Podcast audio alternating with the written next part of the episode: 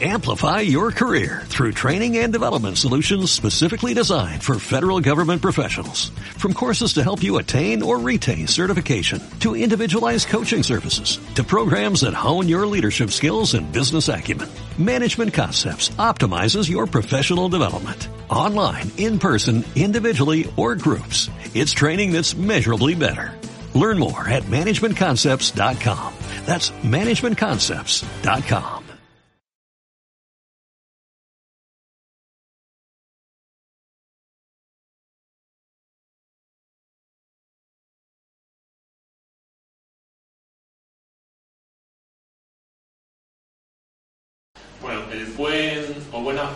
formador formadora, eh, decime una característica. Pues hemos puesto que utiliza vídeos, transparencias, eh, ciertos recursos que hacen Muy bien, vídeos o transparencias, recursos audiovisuales que hacen. ¿Qué hacen? que hacen que sea más ameno, que sea momentos de atención, que no sea tedioso, que no sea aburrido. Exacto.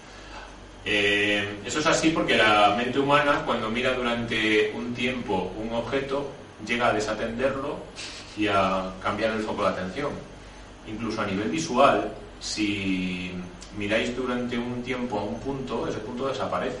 El cerebro interpreta que no es una información útil y lo elimina. De ahí determinadas ilusiones ópticas que veis por internet, en donde miráis a un punto y dices, uh, el punto desaparece. Cambias la vista, la vuelves a mirar y el punto vuelve a aparecer. Siempre ha estado ahí.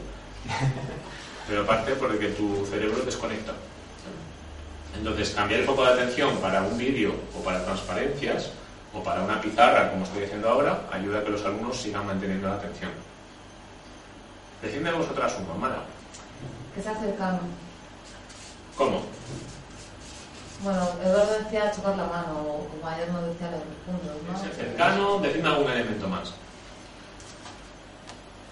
Eh, Utiliza, lo contrario, como he puesto, utiliza casos prácticos, ¿no? Te- que, que te obliga a resolver. Te pregunta. Yo tenía muy ameno en geología, que ahora además de explicarnos la geología, nos contaba, pues él nos lo enlazaba con historia. Y entonces era como, ¿veis? Porque esto tiene esta formación que es muy, eh, muy no sé cómo, y entonces, claro, eso facilitó que las tropas de no sé cuántos hicieran. Entonces, aparte que mm, nos relacionaban los temas, pero nos, como de forma muy amena, nos mantenía muy... Muy bien. Cuenta historias entonces también. Sí, humor también, anécdotas, ¿no? Historias o anécdotas, exacto, cuentos incluso. Muy bien. Que es efusivo, ¿no? A veces el que sube mucho el tono de voz, lo baja, pues, se mueve, sube, baja. O sea, no estáis sentados, ya no, el profesor, el formador de antes estabais sentados todo el día o se sentaba encima de una mesa y ya no se movía. Mm, te hace Exacto. que te hace trabajar o sea es decir que te Mm. hace que te busques la vida Sí. plan, Muy bien. eh, eh, haz un trabajo tienes que ir a ese sitio o sea te genera o sea eso te hace te da ganas de, de buscar de informarte de- que, que aprendas porque tú quieres aprender ¿no? Porque eso no hay- Muy bien. ¿Habéis añadido algún elemento más aquí? ¿Y por ahí? Tampoco. Quizás estos sean los más importantes, ¿no? los, los más a tener en cuenta. Os voy a desarrollar en unos un par de minutos aquellos que yo traía preparados. Muchos de ellos son muy parecidos o iguales a los que habéis dicho. Quizás haya alguno nuevo. Y después de eso hacemos un descansito, porque serán... Sí, son 36 ya. Vale, pues os comento esto y a continuación hacemos el descanso. Eh, aquellas cosas que están detrás del buen formador, desde mi punto de vista, fundamentalmente que tengan la sesión preparada, que tengan la sesión planificada. Un formador, cuando tiene que dar una sesión de formación, debería tener un planning o un timing, que llaman algunos formadores, que es una temporalización de contenidos. Eso es una hoja, una estructura donde diga, aquí quiero dar esto, aquí quiero dar esto, aquí quiero dar esto y aquí quiero dar esto. Marcado en tiempo. Concretamente, eh, después de esta diapositiva tocaba el descanso, yo sabía que era así, justo después del descanso yo sé que va a haber unos minutos para que preparéis una escenificación, un role-playing a, a nivel de, sesión formativa y luego haremos la grabación. Todo eso yo lo tengo que tener en mente. ¿vale? Para saber cuándo toca, cuándo y, cuánto tiempo voy a dar a qué cosas. Porque si no tienes esa planificación en la mente, con que tengas un alumno que hable bastante, vas a llegar al descanso y haber dado la primera diapositiva. Y va a ser súper frustrante para ti porque luego vas a tener que ir a carrerilla para dar todos los temas. Si alguna vez habéis tenido un formador así, estaréis de acuerdo conmigo en que ha sido súper súper frustrante y ansiógeno, o sea, generador de ansiedad, el ir a un ritmo y para poder dar todo el contenido, los últimos 15 minutos que vayan a toda pastilla. Es mejor que gestiones bien el tiempo de todos los puntos y que todos los puntos tengan un tiempo cómodo. Si eso te obliga a modular los moderar los debates, a cortar la intervención de algún alumno para que te permita ir con comodidad durante toda la sesión, pues hazlo. De manera que no molestes, que, la gente no se siente incómoda, pero que tengas una conciencia de que el tiempo lo estás gestionando bien. Esa hoja está bien que la tengáis cerca o que utilicéis diapositivas y cada diapositiva sepáis cuándo, en qué minuto más o menos toca. Que no pasa nada que te vayas dos minutos atrás o dos minutos adelante, pero que no se te desfase el tiempo. Planifica entonces la sesión. Segundo, controla bien el tiempo. Ya no solo de cada uno de los puntos, sino también lo que decíamos antes, la hora de terminar la sesión, la hora de los descansos, que sepas más o menos por dónde vas, ¿vale? Eh, mirar el reloj suele ser mm, en algunas situaciones un poco descortés, ¿no? porque puede dar la sensación de que estás esperando para terminar. Pero bueno, tenéis un reloj, el reloj en el portátil, si utilizáis portátil, los alumnos muchas veces suelen utilizar reloj también, entonces vas echando un vistazo. De hecho, yo tengo bastantes alumnos que piensan que tengo una conciencia del tiempo extrasensorial o algo así. Porque en algunas formaciones digo, bueno, como ya son las 11 y 36, los alumnos dicen, dicen "Oye, ¿y ¿cómo es que no has mirado el reloj y sabes que son las 11 y 36? Digo, "No, porque me he dado cuenta de, de la hora por tu reloj, ¿no? que lo llevas a la vista. Ser conscientes del tiempo es fundamental. Una pregunta es, si te vas de tiempo, ¿qué haces? O sea, te has ido ya. Y, es mejor dejar una parte sin dar que dar luego de prisa, ¿no? Depende de, de cuáles sean los objetivos de la sesión, ¿vale? Depende de qué formación sea o que estés impartiendo. Pero en líneas generales es mejor no darlo a darlo a toda pastilla, porque total estás perdiendo el tiempo. Los alumnos no te están captando y, probablemente lo estás dando, pero lo estás dando para ti nada más, no para ellos.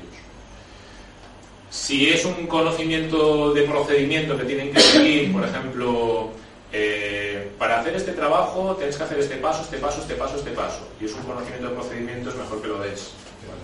Por eso decía, lo primero que tienes que saber son los objetivos que tienes de la, de la sesión. Eh, marca de forma clara dientes de sierra en tu, en tu tono y tu volumen y tu rapidez de la voz. Esto lo hemos comentado antes. Dientes de sierra significa que para despertar la atención de tus alumnos y el interés, no hables siempre con un tono de voz uniforme, sino que en algunas ocasiones marca fuerza en tu tono de voz. Marca velocidad diferente también, como hablas. Y respeta el valor de los silencios que decíais al principio. A veces necesitas hacer un silencio para que los alumnos procesen, memoricen lo que estás diciendo porque tiene mucha importancia. Esto es de las cosas que más les suele costar a las personas que no tienen costumbre en formación y es fundamental. Eh, no caigáis en el comportamiento del formador que tiene un tono plano durante toda la sesión. Eso lo vamos a observar luego, ¿vale? Eh, porque resulta muy, muy incómodo escuchar ese tono plano. Si yo estuviera hablando en un tono plano, os dormiría enseguida. Eh, marca entonces de forma clara dientes de sierra en tu volumen y rapidez. Gesticula. Es bueno que utilices todo tu cuerpo para apoyar lo que estás diciendo, porque las personas hablamos por dos vías, por la vía auditiva y por la vía visual. Por la vía auditiva porque me estáis escuchando y por la vía visual porque me estáis viendo. Es bueno que mm, utilicéis los gestos para apoyar esa comunicación, porque cuando dices las cosas por dos vías, las estás diciendo dos veces y se recuerdan mejor. Porque cuando dices las cosas por dos vías, las estás diciendo dos veces y se recuerdan mejor. Si utilizas el canal auditivo y el canal visual, estás consiguiendo que tus alumnos recuerden mejor lo que dices.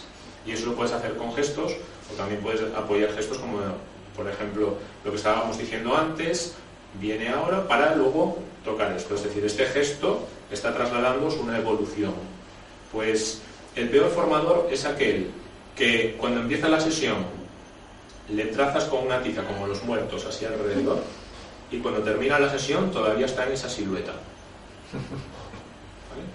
Asegúrate de que, de que gesticulas, de que te mueves, de que, sobre todo, para mí lo más importante de todo lo que vais a ver aquí es esa línea que acaba de aparecer ahora. Haz participar a quien te escucha. Hazle sentir partícipe y creador de la sesión, por encima de todas las cosas.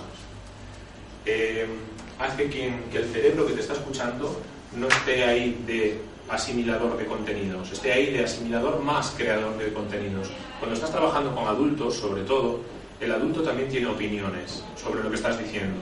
Y como no le dejes dártelas, te va a prestar menos atención, seguro. Si yo, aparte de daros mi punto de vista, escucho y respeto vuestro punto de vista, vais a ser mmm, más respetuosos también con lo que yo os esté planteando. Vais a prestar más atención y vais a tener más consideración en ello. Muévete por la sala, lo de la silueta que yo os decía antes. Acércate a los alumnos. ¿Por qué?